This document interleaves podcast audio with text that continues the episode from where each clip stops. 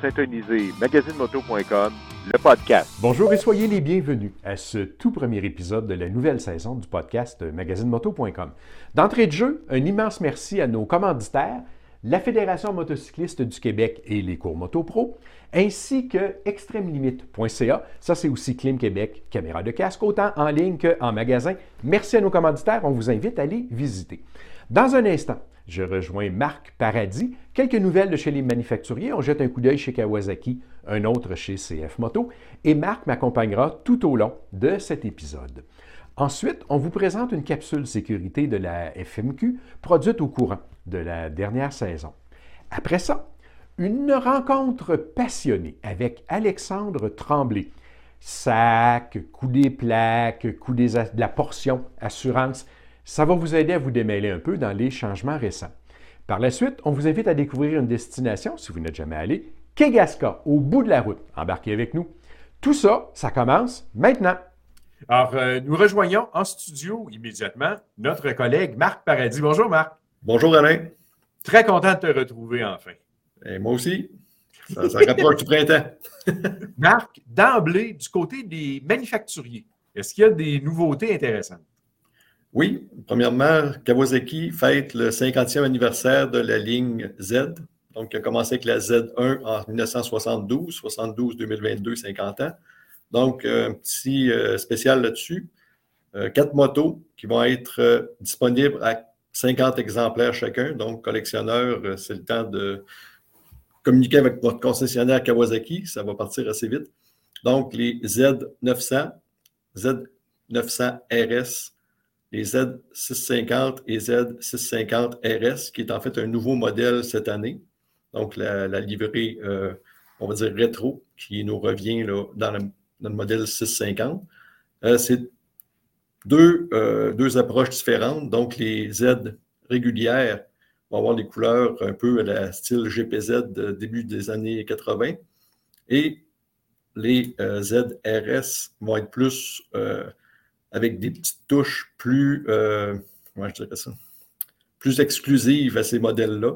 Donc, euh, une barre de maintien pour le passager qui est ajoutée, une cuillerette différente pour la selle, une, un petit emblème sur le côté spécial 50e anniversaire et des roues euh, couleur dorée, que ce soit pour la 900 ou la nouvelle 650 édition 50e anniversaire, on s'entend. J'ai hâte de voir euh, dans la vraie sur la ligne de la nostalgie un petit peu. Oui, beaucoup. Ça vient me chercher pas mal. Et euh, c'est ça, ça sera disponible en quantité très limitée. D'un autre côté, il y a CF Moto qui fait son retour au Canada. Il était disponible dans le milieu des années 2010, euh, donc 2014-15. Là, on a eu une première vague de CF Moto qui est arrivée. Cette deuxième vague, va comprendre, on ne sait pas encore quelle sera l'offre officielle du manufacturier, mais si on va sur le site web de CF Moto Global, on voit des motos de 125 cc, 650, 700 et 800 cc. Ce soit des modèles euh, naked, modèles GT euh, de, de, moyenne cylindrée dans le 650. Un modèle euh, rétro, comme on voit à l'écran présentement, une espèce de naked bike un look rétro. Ça, ben, ça, a presque l'air d'un scrambler. Oui. Puis aussi les modèles aventure en 800cc, modèle touring et modèle sport, disponibles soit avec des roues euh, à rayon ou des roues mag pour le modèle orienté plus route. Donc, plus de détails dans les prochaines. Oui, plus de détails dans les prochaines semaines pour euh, la gamme de CF Moto. Il va y avoir une annonce officielle qui va se faire par euh, l'importateur en termes de qualité, de fiabilité, ça risque d'être quand même assez satisfaisant. Oui, on est loin là, du pocket bike chinois qu'on est habitué de voir depuis le début des années 2000. Donc, beaucoup plus de qualité du côté de CF Moto. C'est à voir en 2022. Ah, mais on reste attentif à l'affût des nouvelles et on compte sur toi, Marc, pour nous garder au courant. Et euh, au courant de la dernière saison, Marc, euh, la Fédération motocycliste du Québec a fait préparer et diffuser une série de capsules sécurité. On a d'ailleurs été, nous, un partenaire de diffusion. Tu les as peut-être vus rouler euh, pendant la, saison. Et euh, on se permet d'en rejouer une. On en rejouera d'autres euh, au fur et à mesure que la saison du podcast avance, mais en voici une. Wow! Belle journée pour faire de la moto. Il fait bien trop chaud pour s'habiller. Sauvez votre peau. Mettez votre manteau.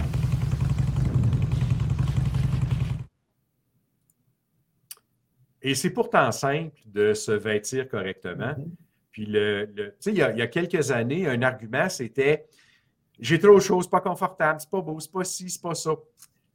Non, il y, en a du choix. Il y a des vêtements confortables à toutes les saisons, toutes les occasions, toutes les températures. Et euh, même s'il fait chaud, il y a moyen d'être confortable. Oui. Puis moi, je vois ça comme jouer au hockey. Tu n'iras pas jouer au hockey, pas d'équipement. Tu ne fais pas de moto, pas d'équipement. Ce soit pour aller au dépanneur ou euh, j'ai un ami justement qui a fait euh, un pas pire accident dans une distance très courte à partir de chez eux, puis qui était justement pas habillé, n'a pas mis ses bottes, puis il le regrette encore aujourd'hui. Et il ne faut jamais oublier une des statistiques cuisantes. La majorité des accidents graves se produisent à moins de 5000 de la maison. Ou à 8 km si on le traduisait.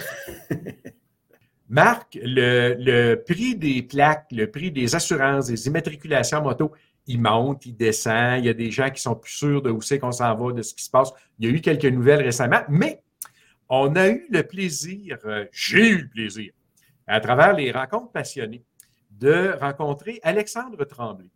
Alexandre, euh, il fait partie de ceux qui étaient assis autour de la table pour euh, discuter, échanger et en quelque part même négocier avec la SAC. Alors, il faisait partie, si tu veux, des équipes avec le MDMQ, le CAPM et la FMQ. Et Marc, euh, Alexandre, il a une particularité. Dans la vie, il mange des chiffres et il est fait parler. Alors, euh, on regarde l'entrevue, on revient tout de suite après. Bonjour, Alexandre Tremblay. Bonjour, Alain. Ça va bien, merci, toi. Ça va, ça va pas mal du tout, considérant le contexte, considérant l'âge que j'ai, puis considérant l'alignement des planètes. Ça va pas pire tout. Euh, Alexandre, on, on commençait par se présenter à part de rouler en moto, tu fais quoi dans la vie? Ah, en fait, c'est une question qui est un peu large. Euh, moi, j'aide des entreprises, euh, surtout au niveau organisationnel. J'ai aussi euh, une compagnie de design où je fais design de produits manufacturés et ainsi de suite. Mais majoritairement, ce que je fais, c'est plus de, l'organisationnel, de l'analyse de données pour être capable de prendre les meilleures décisions, des choses comme ça. C'est vraiment un, processus de data là, que j'utilise. ce qu'on comprend, c'est que l'analyse et la digestion de données pour en arriver à, des résultats, c'est un processus qui ne t'est pas étranger. Ah, c'est ça que je fais comme analyse de marché, analyse Internet, euh, analyse de vente. Euh, je fais ça à journée longue. Surtout en période de COVID, parce qu'on sait que maintenant, les approvisionnements, c'est des approvisionnements de six mois, ce qui est encore pire qu'avant. C'est du prévisionnel, prévisionnel de vente, prévisionnel de commande, euh, tout ce qui vient avec. Là. Excellent. Pour le bénéfice de nos auditeurs, on ne s'est jamais rencontré en personne. Euh, nous sommes des, relations de médias sociaux. Et effectivement, le déclencheur de, nos premiers contacts, Alexandre, c'est toi qui avais commenté, je crois, dans le, groupe Facebook du MDMQ, quelque chose comme ça, euh, un élément de données et qui avait apporté des précisions euh, fort intéressantes. Et de là, on a échangé sur différents sujets pas mal tout le temps autour de la sécurité, tarification, assurance, perception, réalité. Mais euh, donc, tu es motocycliste pour vrai. Tu roules quoi comme moto? Euh, moi, je, suis le style de gars plate qui ne change pas souvent. Donc, euh, je roule un GSXR 750 depuis 1994. C'est ça. Ben, à l'énoncé du nom du modèle, j'allais dire c'est une machine qui a un petit peu d'âge. Non, ben aujourd'hui, j'ai un 2016. j'ai aussi deux ZX7. Euh, mais euh, je suis plus un gars de sport. Je, fais partie de la gang qui aime ça payer pour payer. Ben, c'est ça. Fait que toi, t'es dans les grosses plaques. Euh, oui, oui, oui. Ben, j'ai ça, ce terme-là. Je suis pas capable. Alexandre, une des raisons de, du fait qu'on se rencontre aujourd'hui et qu'on partage avec nos auditeurs, c'est que toi, tu es impliqué où tu as été, où tu l'es, dans les, négociations, les tractations, je devrais dire, avec la, SAC, tractations qui ont mené à l'annonce de la nouvelle tarification. Première question, comment tu t'es retrouvé autour de la table? Euh, question un peu, euh, un peu large. Euh, ce qui est arrivé, c'est que je commentais sur les réseaux sociaux, mais je commentais un petit peu différemment de ce que le monde amenait comme point et ainsi de suite. Puis euh, ensuite, j'ai eu des, des, euh, des, rencontres avec le CAPM, le MDMQ, qui me posaient un peu des questions de mon côté. Puis j'amenais des points qui étaient totalement différents. Ce pas des points qui avaient été explorés par le passé. Fait que tout le monde a toujours été euh, so, so, so, solidarité. Euh, moi, j'étais plus comme, euh, bon, OK, c'est le fun d'aller se battre avec la SAC, mais euh, on part de la même affaire en partant. Là. Mhm, Si- mhm. Si on parle pas de la même chose, euh, on peut se battre, hein, mais ça donne absolument rien. Là. Je veux dire, euh, puis il manque de cohésion dans ce regroupement, pas dans ce regroupement-là, mais c'est un monde qui manque de cohésion. Exact. Donc, c'est- vraiment très difficile. là. Et, et une de tes qualités, euh, parce que moi je peux l'apprécier de l'extérieur, c'est que justement, au lieu de, je vais le dire gentiment, au lieu de gueuler en vain, tu apportes des éléments factuels dans l'argumentaire qui permet d'avancer euh, dans, dans ces dossiers-là. Le, concrètement, la nouvelle tarification, celle dont tout le monde dit Ah, elle va rentrer en vigueur, euh, elle, elle- elle va entrer en vigueur. Rappelle-moi quand, puis jusqu'à quand? C'est quoi la portée? En fait, euh, dans le fond, elle va entrer en vigueur à partir de toute nouvelle immatriculation, permis et ainsi de suite, après le mois de janvier. Mhm. Ça va être pour une période, ce qu'on appelle un triennal. La SAC se base toujours sur une période de trois ans pour rééquilibrer une autre période de trois ans. C'est-à-dire que là, on va avoir un triennal qui va être 2022, 2023, 2024. Après ça, 2024, il va y avoir une nouvelle tarification qui va sortir pour 2025, 2026, 2027. Alors, Ça voilà va être comme ça, aeternam. C'est ça. Et, et voilà un premier élément pour informer les gens. Donc, ce n'est pas quelque chose qui vient du, euh, d'une inspiration momentanée sur une base euh, annuelle. C'est un cycle auquel, d'ailleurs, la SAC est tenue par une loi euh, qui, qui les amène aussi à être obligés d'équilibrer entre les indemnités versées, les primes perçues et tout le tralala. Et, et ça, ça fait partie de la mécanique euh, en arrière de, de, de la tarification. Euh, en, en termes d'intrants, quelles sont les données qui ont, à notre connaissance, à tout le moins, là, qui ont été amenées sur la table pour influencer la, la nouvelle tarification? En fait, la, SAC marche toujours de la même manière. La SAC, ce qu'elle va faire, c'est qu'elle va prendre un groupe, un, pool de trois ans. Elle va dire, bon, ben, pendant ces trois ans-là, en moyenne, ça a coûté tel montant. Là, après ça, ce qu'elle va faire, c'est qu'elle va aller de l'autre côté. Puis c'est là que c'est le plus gros du challenge, c'est qu'elle va prendre ce montant d'argent-là et elle doit déterminer pour les trois prochaines années comment il va être perçu. C'est-à-dire que si la SAC détermine qu'il va falloir 150 millions par année pendant trois ans, comment va être payé et assumé ce montant-là par les divers groupes? Euh, on, parle de divers groupes parce que c'est un petit peu plus compliqué que ce qu'on pense. Parce que vu qu'il y a une, une section qui est payée par un permis d'apprenti, il y a une section qui est payée par un permis, euh, une classe c'est ça, il y a d'autres classes au travers de ça. Euh, il y a des, des- des sections qui sont sur les plaques, il y a des permis d'apprenti dans tout ça. C'est- beaucoup plus compliqué que ce qu'on s'imaginerait. Mhm. euh, Mais, mais pour l'essentiel, personne qui tire un 25 sous, là.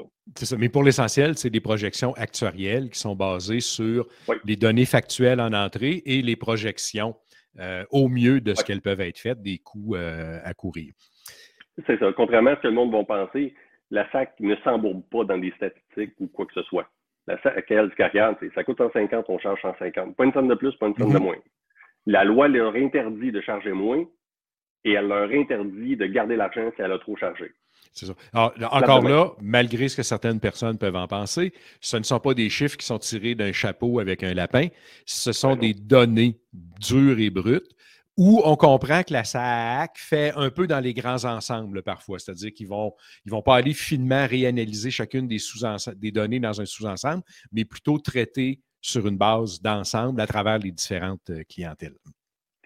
Ouais, c'est un, petit peu plus touché que ça, mais je ne m'étendrai pas, mais juste pour donner un exemple, le prix du permis de conduire de base. Un prix de permis de conduire, ça coûte 62 Eh, Pourquoi ça coûte 62 C'est parce que quelqu'un qui a juste un permis puis il n'y a pas de moto, eux autres, c'est un groupe qui coûte 15 millions de dollars, donc c'est 15 millions de dollars répartis en 300 motocyclistes qui font ça, 300 000 motocyclistes qui font ça. That's it. Mhm. Après ça, les motos, puis ainsi de suite, ils font un bloc par bloc. Là. Euh, je pense que tu as dit moto en voulant dire auto il y a un instant, là, quand tu, tu parlais justement des. des, euh, ou, ou tu l'as appliqué directement sur les motos? Les- le, le permis, le, le- le- la section permis moto, c'est un coût de 62 C'est ça. OK. Fait que excellent. 62 fois 300 000 motocyclistes ou presque, ça donne un montant de 16,7 millions qui est combien coûtent les 300 000 motocyclistes s'ils n'ont pas de moto? OK, voilà. Fait que là, ça, c'est rapporté sur les autres motocyclistes. Fait que quand quelqu'un dit Ouais, mais pourquoi j'ai pas une prime unique sur juste mon permis de conduire? C'est à cause de ça. C'est pas pour le plaisir. Parce que ceux qui ont juste un permis puis pas de moto, c'est ça qui coûte. C'est ça. Puis avant qu'on qu'on rentre un peu plus dans les détails des, euh, des- des- de ces changements-là, juste pour rappeler à nos auditeurs, du point de vue de la SAC, du- dans le contexte ou le cadre légal où ils doivent opérer, ils sont, eux, soumis à des contraintes. Tu as fait allusion très, très rapidement tout à l'heure. Le, le- le financement, c'est-à-dire les, les primes prélevées au regard des indemnités versées, tout ça est encadré dans la loi et encore là, ce n'est pas aléatoire. Là. Ils sont astreints à, à provisionner, c'est ça le bon terme euh, en assurance, là, donc à provisionner en fonction des indemnités à être versées, puis tout ça dans le fameux cycle là, euh, triennal.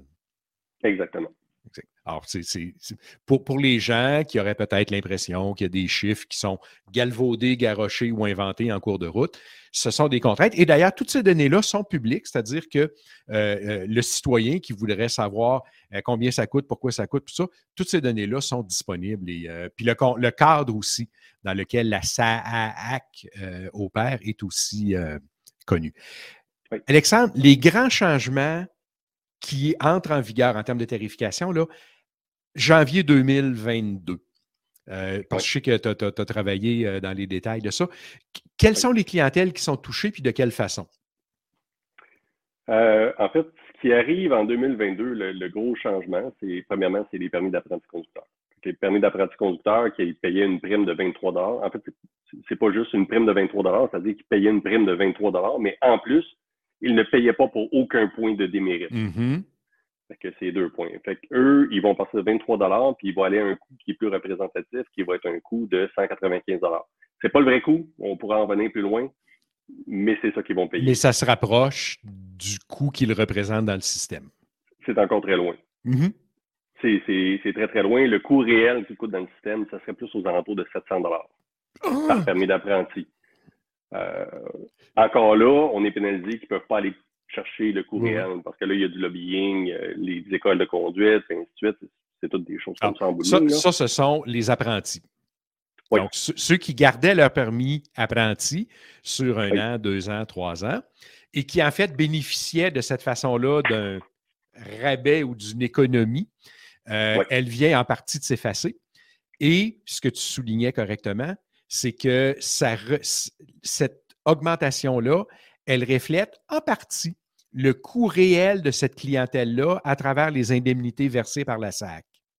Exactement. OK. Exactement. Ça, c'est une clientèle, c'est les apprentis. Y a-t-il d'autres clientèles qui sont visées dans les changements qui entrent en vigueur?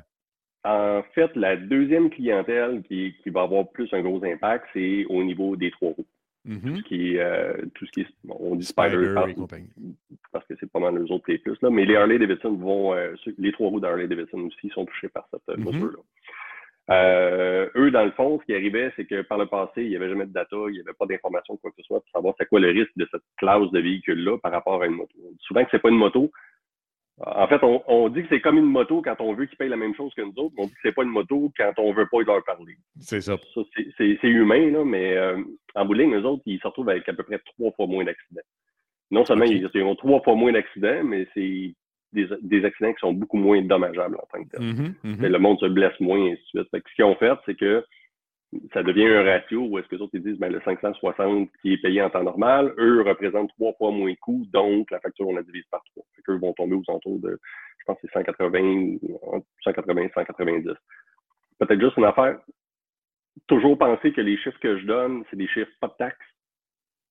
Puis ça exclut les coûts de base, là, le coût de, de la Oui, plaque oui. en réalité et le coût du frais de service pour le, le permis de conduire. C'est ça. Donc, on parle vraiment de la, de la portion cotisation d'assurance dans le programme à travers tout ça. là. Cotisation d'assurance avant taxe. C'est ça. Et- Donc, et deuxième clientèle. Ouais. C'est ça. Donc, deuxième clientèle, tout ce qui est les, les vrais trois roues, là, euh, Ouais. eux vont connaître une diminution de la portion contribution d'assurance dans le régime.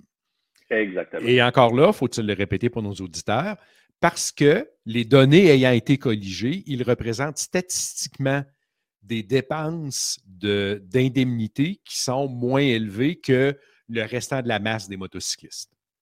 Exactement. Puis, y a-tu d'autres clientèles comme ça qui sont touchées par le, le nouveau, euh, le, nouveau fait- programme de primes? En, en fait, il y a un troisième changement, mais qui est- il faut y faire plus attention. Il ne faut pas que le monde rentre en panique ou quoi que ce soit, qui les points de démérite sont ce qu'on appelle euh, déplafonnés. Mhm. Anciennement, on ne payait qu'un maximum de 4 points de démérite. Quelqu'un avec 15 points de démérite sur son permis de conduire, il payait la même chose à 40 proche que vous et moi. Sur que, la euh, portion moto, Moto. du permis de conduire. C'est ça, sur la portion moto, il Sur était topé à 4 points. Exactement. Par contre, ce que ça entraînait comme problème, c'est que si vous avez un motocycliste qui va faire le parc de la Vérandrie à 170 km/h puis qui attrape 14 points de démérite, bien effectivement, il est plus à risque en moto. Et en auto, on ne se le cachera pas, mais il ne, versait l'argent que seulement et uniquement dans le pool d'automobile. Mhm. que nous, on Mhm. perdait ces fonds-là. C'est important, là. Ça. Que Alors qu'il représente statistiquement un risque lui élevé, hélas. Définitivement. Euh, ça a amené un changement qui est un petit peu double. Fait que ce que ça a fait, c'est qu'ils ont déplafonné ces choses-là. C'est-à-dire qu'on paye maintenant jusqu'à 15 points de démérite. On s'entend que quelqu'un qui a 15 points de démérite va payer 500 dollars de plus. Ça touche 1200 personnes à peu près. OK. C'est rough, là. C'est à On ne dira pas leur nom, Alexandre. Non, c'est ça. Puis euh, honnêtement, tu t'es rendu avec 15 points de démérite sur un permis de moto. Ça me fait bien la peine. Je peux aller me chercher une boîte de Kleenex, mais après avoir versé une lame, ça va s'arrêter là. là. C'est ça. La deuxième point, c'est que, étant donné que ça a entraîné une baisse, c'est-à-dire que même si on déplafonné les quatre points, la baisse contrebalance l'augmentation du point de démérite. C'est-à-dire que tu peux avoir jusqu'à 8 points de démérite et ça donne à peu près l'équivalent de ce qu'on paye en De ce- 2021. OK. Fait que si on prend un total permis de conduire avec moto en tant que tel. Par contre, un- ces gens-là s'exposent à une tarification qui va augmenter potentiellement l'autre barre du cycle actuel de trois ans. Ben, en fait, probablement, qu'est-ce qui va arriver, ce qui est la grosse question que tout le monde se pose tout le temps, c'est qu'on a 300 000, en fait, on, on a 500 000 permis de conduire motocyclette, il y a seulement uniquement 200 000 plaques. Mhm. Ça veut dire qu'on a un 300 000 personnes là, qui n'ont pas de moto ou qui n'ont pas fait de moto ou qui ont gardé ce qu'on appelait dans le temps les, les permis, permis tracker jack. là. Fait que ces 300 000 personnes-là, plus leur pool va diminuer, plus les chiffres vont se rebalancer entre les points de mérite, les prix des permis, et ainsi de suite. Et tant que ce pool-là est actif à 300 000 personnes, c'est sûr et certain que c'est pratiquement impossible de penser avoir un, un- vraiment un vrai équilibre. là. Mhm, C'est- trop de permis flottants. Là. Ça. Puis, ouais, ce, que, ce que je me suis rendu compte, c'est qu'avec le temps, avec les actuaires, c'est probablement leur plus grosse épine dans le pied, c'est ce pool de monde-là. là. OK.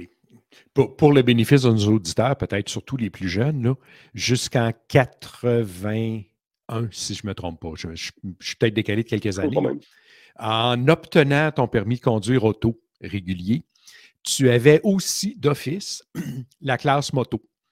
Euh, et de mémoire, elle était jusqu'à 50 750 cc. Je, je suis un de ces vieux chenouks là. Euh, et, et en probablement autour de 81, euh, la, réglementation a changé. Et il fallait à partir de ce moment-là, euh, si on voulait garder euh, cette classe moto, il fallait le signifier pour, pouvoir la garder.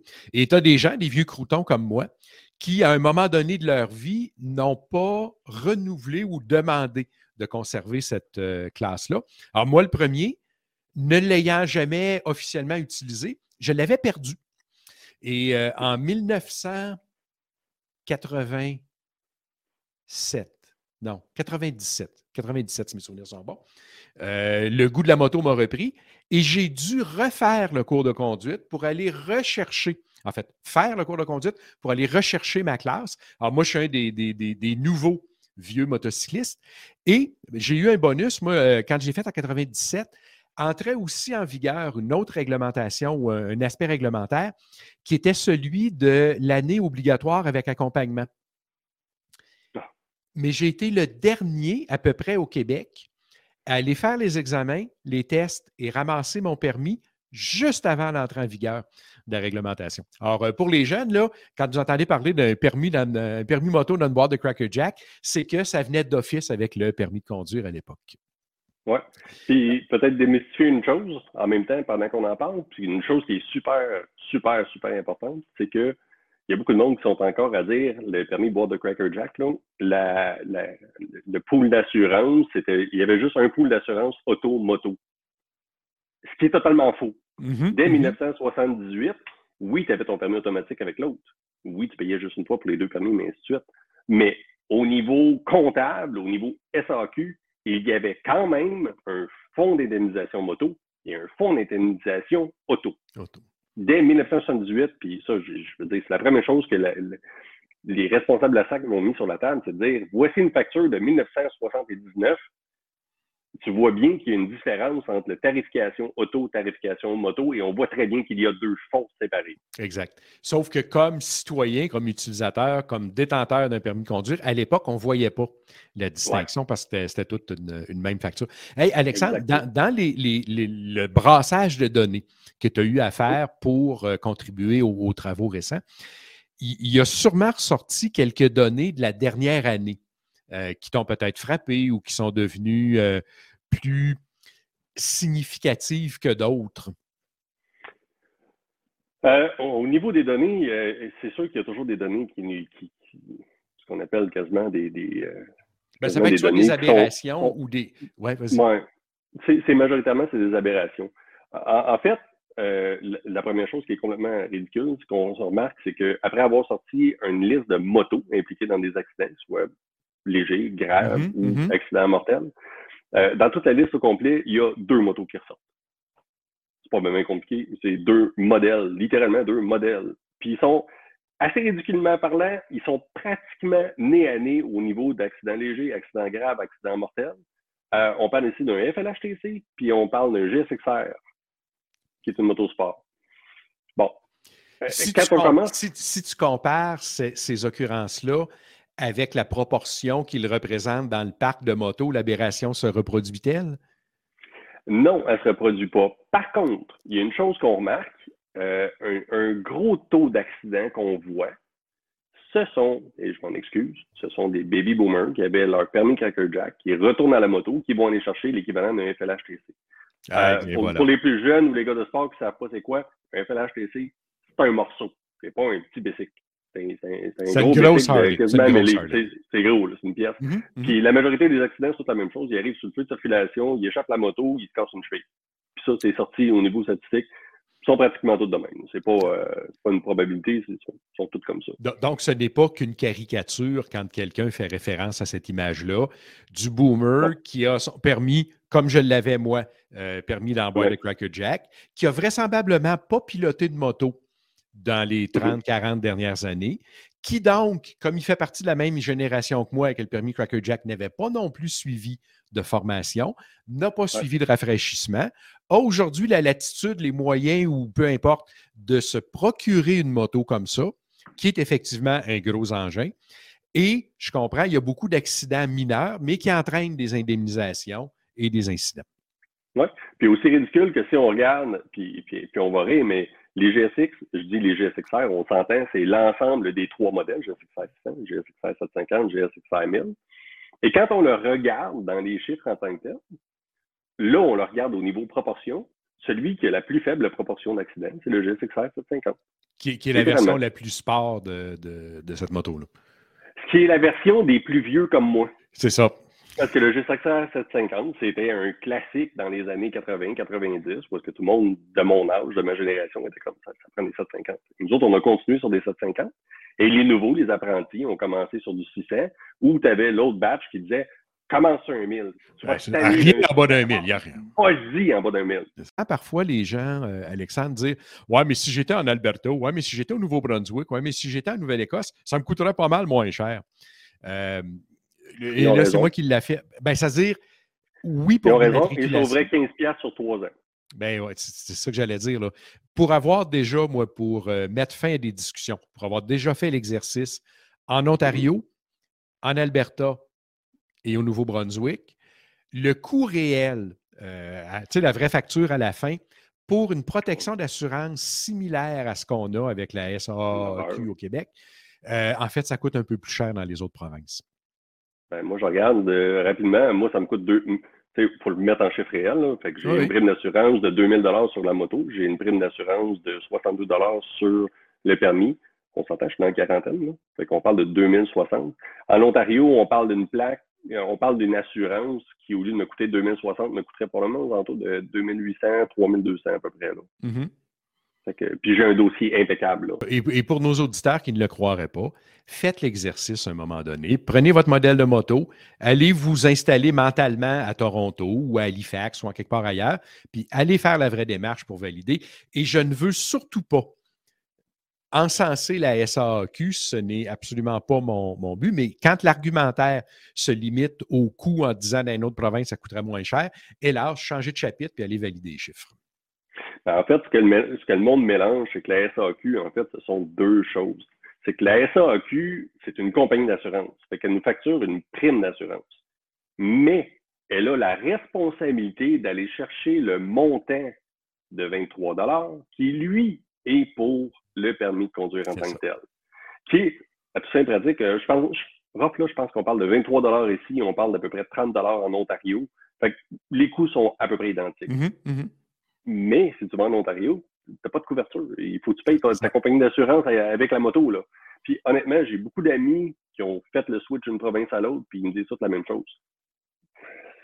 On n'est pas capable de matcher les prix chez vous. là. Absolument pas. OK. Euh, donc, là, on est dans un cycle de trois ans. Première année commence maintenant. Ce qui veut dire que dans deux ans et quelques, à l'approche de la troisième année, l'exercice va être à recommencer. Bon, en fait, l'exercice va commencer dans un an même. C'est aussi pire que ça. Ça prend deux ans pour arriver à ce que tout le processus soit fait. Soit un an, un an et demi d'études. Après ça, il y a des réglementations. Il faut aller en conseil d'experts. Il faut aller. C'est deux ans. Moi, ça fait deux ans et demi que je suis dans le dossier aujourd'hui. C'est ça. Puis, euh, on, on ouvre une petite parenthèse rapide, Alexandre. Là, on voit sur les réseaux sociaux les gens qui commencent à Hey, j'ai un rabais, j'ai un rabais, j'ai un rabais. Euh, si on fait une parenthèse rapide puis qu'on contexte le rabais en question, c'est quoi? Ben, en fait, ce qui arrive, c'est que originalement, quand la, la- quand la SAC à facture, elle prend en considération un montant qui va venir de ses revenus de placement. C'est-à-dire revenus de placement qui vient d'argent qui a été placé à la caisse de dépôt et de placement. Eux avaient anticipé un retour de 4,8% et finalement, ils ont reçu un retour de 7,8% ce qui donne Donc, un ils ont montant de un meilleur rendement. 1,2 milliard sur une coupe d'années. Mhm. Donc, eux autres, légalement, sont obligés de prendre ce montant-là et de nous le remettre. Chose étrange cette année, puis il faudrait vraiment que j'aille confirmer plus loin, c'est-à-dire qu'ils ne nous le remettent pas, mais ils s'en servent pour payer la facture à notre place. C'est Ce ça. fait que le gouvernement récupère les taxes dessus, par exemple. Ben, c'est 150 millions. Oui, oui, c'est ça. Mais au lieu de nous faire un chèque, ils l'utilisent en crédit, si on veut, Ouais. pour payer une partie des, euh, des frais qu'on devrait euh, autrement payer.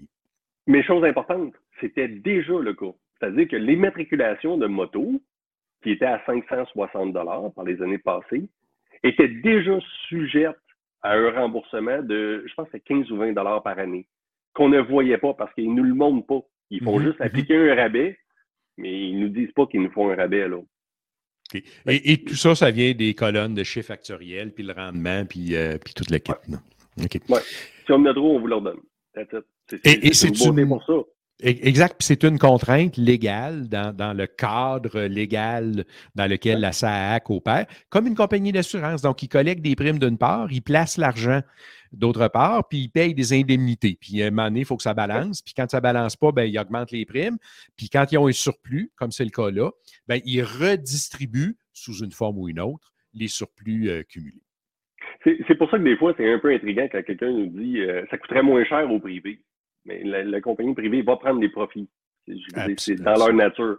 Tandis que de l'autre côté, on a une compagnie qui dit j'ai pas le droit de faire de profit. Et non seulement j'ai pas le droit de faire de profit, mais si je t'ai per- si pris trop d'argent par accident, je suis obligé de te le redonner.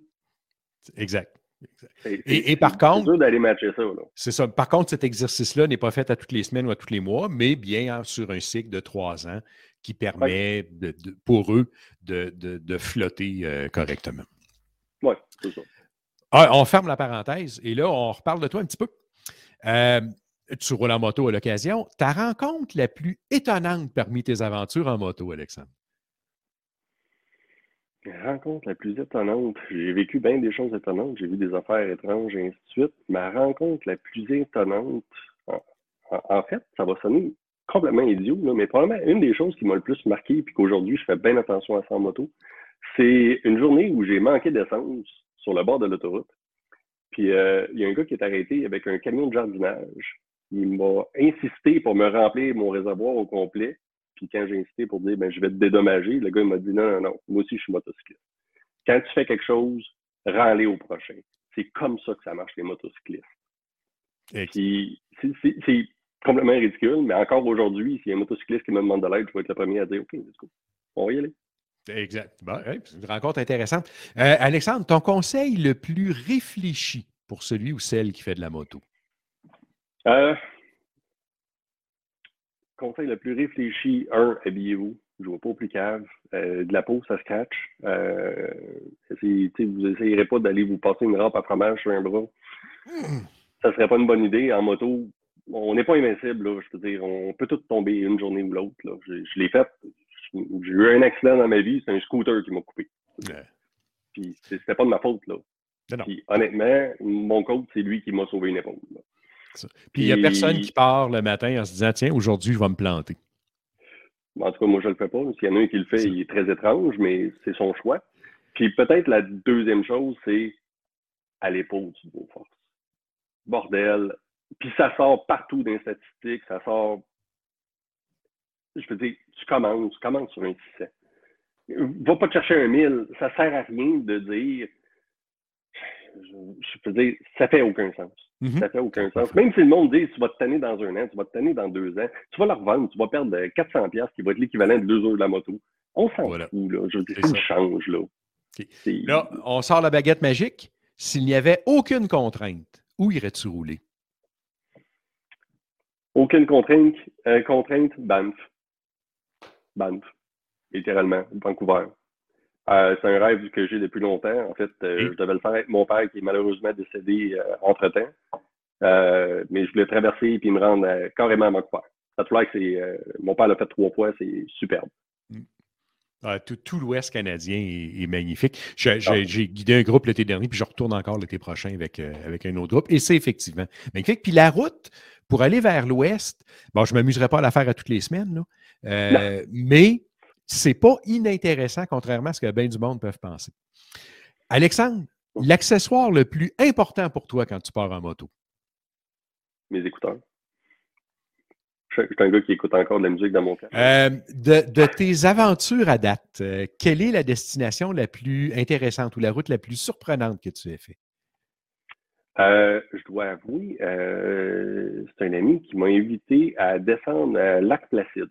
Mm Beau petit coin, pas trop loin. Les routes sont superbes, juste assez de curves. Pas une route que tu vas aller faire du 160 dans une curve. Une, belle route, clean, bien entretenue, un beau paysage. Puis euh, à l'arrivée, la ville de Lac-Placide, c'est superbe. C'est de toute beauté. Oui, c'est probablement l'arrêt la, la, plus fun que j'ai faite à date. OK. Good.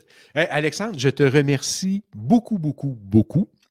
Euh, j'ose croire que pour les gens qui vont nous avoir écoutés, ça va avoir apporté un peu de lumière sur euh, ce dossier parfois un peu confondant pour les gens. En fait, il est confondant parce que le monde se confond, on va être honnête. Là. Parce que là, il y a les, les, raconteurs du petit vieux par rapport. Puis je m'excuse, c'est pas péjoratif, c'est juste pour. On s'entend quand je dis ça, c'est euh, la, personne qui a dit Dans mon temps, c'était comme ça. Non, ça n'a jamais été réellement le même. Puis là, tu pars avec un autre, il veut juste me... Non, ils prennent une enveloppe puis ils séparent l'enveloppe. Par contre, par contre, et je vais être très honnête, je vais être très, très, très honnête et très transparent dans ce que je vais dire. Ça fait deux ans et demi que je suis sur la représentation. Les motosports, si on les sort dans les chiffres, ils sont deux fois plus impliqués dans des accidents de moto, au prorata du nombre de motos. Mhm, on mhm. s'entend, là, je ne dis pas ça de gaieté de cœur, là. Je dis pas tu ça te vises toi-même. Je, je me vise moi-même. Je vise une classe dont je fais partie. Par contre, malgré qu'il y a deux fois plus d'accidents en motosport, si on rajoute les apprentis conducteurs ou les conducteurs qui ont moins de deux ans, on passe de deux fois plus impliqués dans les accidents à quatre fois plus d'accidents. On passe de deux à quatre, là. Fait que, mettons une moto standard, quelqu'un qui a un permis standard, là, il y a peut-être 80 euh, accidents sur 10 euh, 000 motos. Là. Quand on tombe dans les permis d'apprenti sur une moto sport, on tombe à 700 accidents sur 10 000 motos sport. C'est énorme, là. C'est vraiment énorme, là. Hmm. Et, et ça, Juste par contre, ça. ça fait partie des choses que souvent les gens ne veulent pas entendre. Non seulement ils ne veulent pas entendre, mais juste si on était capable de résoudre ce problème-là, notre assurance passerait normalement, là, même pour les trois prochaines années, là, on parlerait de 1200 dollars au lieu de 1500 dollars. Juste ça. Mhm. Juste, juste, juste, juste ça. Fait que ceux qui encouragent un gars à aller sur une, premièrement, un nouveau à aller sur une motosport, puis à aller sur un- une cylindrée plus gros, puis à suivre un groupe qui n'a pas d'allure, ça, là, c'est directement relié à combien vous allez payer. Exact. Puis, puis ce qui est dommage, Alexandre, aussi, je me, je me permets un commentaire un peu éditorial, c'est pas tellement la moto qui est déterminante là-dedans, c'est ce qui se passe dans le casque.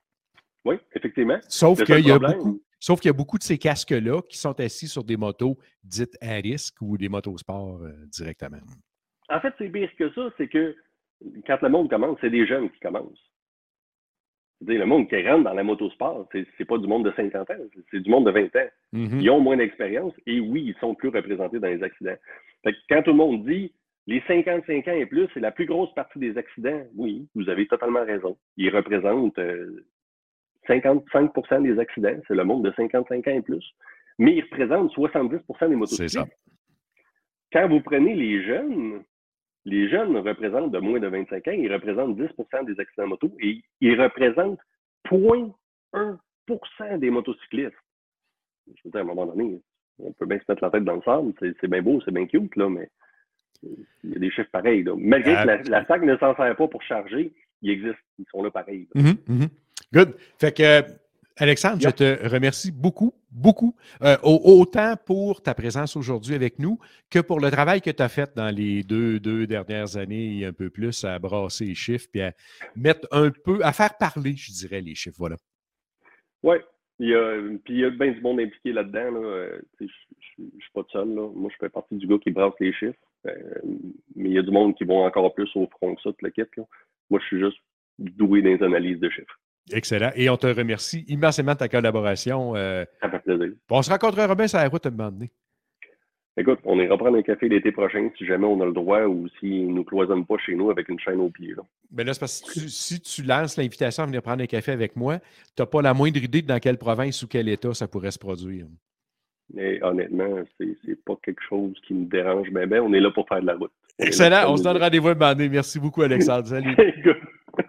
Salut Alain. Bye. Euh, ouais, Marc, moi, pour avoir échangé euh, euh, fréquemment avec Alexandre, je sais qu'il y a même, dans certaines des interventions qu'il a fait auprès de la SAC, il leur a fait découvrir une lumière à travers les données statistiques et des choses qu'ils n'avaient même pas vues eux-mêmes. Oui, puis j'ai bien aimé aussi son approche progressive de la moto. C'est un peu comme toi, Alain, moi-même, ma famille proche. On n'a pas tous commencé sur des 1000 cc, des 1250. On a fait une gradation, puis c'est le meilleur moyen de, de s'approprier la moto. C'est plus facile comme Exact. ça que de se faire peur en commençant, puis de toujours avoir une crainte là, de ce qui va arriver. Et, et l'importance de construire progressivement ses habiletés aussi.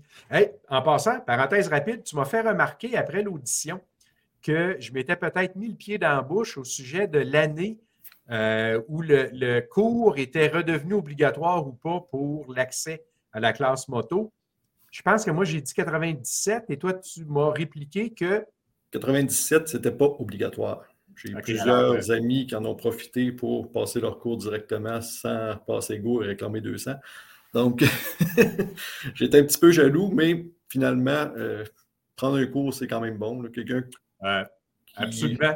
Et qui a déjà Moi, roulé dans le temps, puis qui pense qu'il sait encore comment faire. Les deux ont eu des petits débuts un petit peu euh, chancelants. Il fallait que je donne des petits conseils. Donc, le cours, moi, je- innocemment, j'avais refait le cours et je pense que c'était une bonne chose. Puis ça, puis comme je racontais dans l'entrevue, j'ai appris en cours de route que l'accompagnement devenait obligatoire à ce moment-là. Et j'étais la dernière cohorte qui pouvait aller chercher sa classe sans être soumis à l'accompagnement obligatoire à l'époque. J'ai quand même trouvé que de bons copains, quelques bons mentors. Ça aussi, l'accompagnement, ça avait des bons côtés, des moins bons côtés. Il s'agissait d'avoir un bon mentor. Ben, c'est ça, ça dépendait pas mal de l'accompagnateur. Marc, dans, je l'espère, chacun des épisodes, de la saison qui vient, on va présenter des destinations à, nos auditeurs. Et euh, j'aimerais t'inviter à en visiter une là. là. Fait qu'on commence avec un petit euh, clip, puis je te reviens. Alors, on est rendu où comme ça? Ben, viens avec moi. On est rendu au bout de la 138, à Kegaska. Tu peux pas aller plus loin que ça, sur la 138, parce qu'elle finit ici. Et voilà. Fait que ça, c'est euh, le bout, euh, le bout à Kegaska.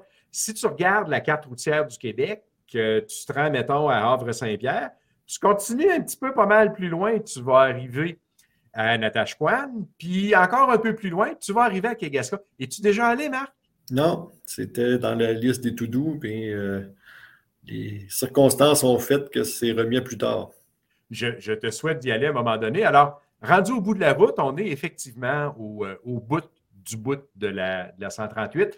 Bon, techniquement, pour les puristes, oui, il y a des petits bouts de la 138 qui continuent un peu plus haut sur la côte, mais ils ne sont pas connectés au restant. Donc, euh, en, termes pratiques, la 138, c'est là qu'elle arrête. Mais avant d'arriver à Kegaska, qu'on parte de Québec, la région de Montréal, peu importe ailleurs, il y a quand même de la route intéressante à faire pour euh, s'y rendre. Alors, la route des montagnes, la route des baleines, en veux-tu, en là. Et il y a, quand on prend le temps d'apprécier euh, ce qu'il y a autour, des paysages absolument époustouflants tout le long de la route et qui valent vraiment la peine. Et là, ce que je fais, je nous amène à Kegaska tranquillement. On pourrait, par exemple, arrêter au vieux quai de Ragueneau. Euh, les dinosaures, le vieux quai ne date pas de l'ère des dinosaures, mais il y a toute une histoire en arrière. C'est sympathique comme, euh, coin. Et un moment donné, on arrive à Natashquan. Et euh, d'où vient Vigneault d'ailleurs. et Natashquan, c'est le dernier point pavé sur la route. ça vaut la peine d'immortaliser. Puis il y a des services, il y a un café, il y a un resto fort sympathique. Et euh, il y a même un décalque de Natashquan, et ça, c'est une, participante sur un voyage que j'ai guidé l'été dernier. Elle a trouvé les décalques de Natashquan pour toute la gang euh, dans le groupe qu'on était. C'est immensément sympathique. Merci, Lynn. Puis je sais qu'elle va regarder demander. Euh, quand tu pars de Natashquan, et littéralement, là, tu sors du petit bout de route de Natashquan et tu fais face à la Gornotte. à partir de là, Marc, sur 44 km, il y a de la garnotte. Elle est de qualité variable. Moi, je la divise en trois sections, cette route-là. Le, premier bout, en partant de Natashquan, une dizaine de kilomètres, c'est absolument comme ce que tu vois là. C'est assez facile à rouler, tout ça. Il y a une section dans le milieu de plus ou moins 20 km. Elle est variable. Euh, ça peut être gras, ça peut être euh, plein de garnottes. L'enjeu, c'est si la niveleuse a passé récemment et qu'il a ramené de la garnotte dans le milieu. C'est moins drôle, mais ça se fait quand même très bien. Et rendu au bout, la plupart des gens explosent de joie d'avoir franchi cette zone de garnotte. Il y en a qui aiment ça, il y en a qui aiment moins ça un petit peu. Et euh, il y a des tas de trucs au bout. Là. Il, y a, quand même un village, il y a une espèce de, port euh, à un bout. Puis il y a cette chaise-là qui était là l'année dernière. Ça, c'est Gaétan, un autre participant. Merci Gaétan de t'être prêté au jeu de la, de la photo. Maintenant, une fois qu'on est rendu, il faut redescendre. Et soit en y allant, soit en en revenant, il y a aussi des, euh, appelons ça des détours intéressants euh, sur la même route, donc qui mènent euh, vers Kegaska. À partir de Bécomo, par exemple, ça peut être une excursion d'un jour que de monter. À Manic 5, la route est absolument merveilleuse. Elle a été repavée récemment. Ça, je l'ai déjà fait. Ah, yes! depuis qu'elle a été repavée ou avant? non, c'est en 2012. Là, tu pas repavé. Aujourd'hui, là, c'est un ruban d'asphalte. C'est incroyable. Puis c'est quand même impressionnant. Bon, là, je dois avouer, dépendant des journées, puis des conditions, puis des situations, des fois, tu peux t'arrêter dans les arches, des fois, tu ne peux pas, ça dépend. Il y a des gardiens qui sont plus bourrus que d'autres. Et il y a le fameux euh, point euh, d'observation. Ça, ce n'est pas tout le monde qui trouve le petit chemin pour s'y rendre. Fait que prenez, prenez le temps ou demandez si jamais vous ne savez pas. Et il y a aussi, euh, tu connais le nom du village? Ça, non. Le fameux pont qui était sur le billet de 1000 dollars avant. Jamais eu de billet de 1000 dollars entre les mains. OK. Et là, le nom vient de m'échapper, fait que je le, au montage, je le mettrai sur l'image. Je viens d'oublier le nom du village, mais c'est absolument magnifique et c'est de toute beauté. Et aussi, soit à l'aller ou au retour, on peut en faire un bout en traversier, euh, parce qu'il faut traverser le Saguenay. Et la traverse, elle donne l'occasion d'avoir un, point de vue absolument superbe sur ce qu'est le Saguenay et sa maj- majestuosité. À la question, Marc, ouais, mais moi, je peux-tu y aller avec ma moto? Alors, ça, c'est un sous-ensemble des motos qui étaient euh, avec moi l'année dernière. Alors, évidemment, il y a mon, mon vaisseau amiral à peu près dans le milieu. De la moto sport, de la moto moins sport, de la moto un peu dénudée, du gros, euh, des boulevardières. Euh, il y a des gens qui le font en Goldwing. Toutes les machines peuvent y aller. Un des trucs, c'est de prendre ça relax.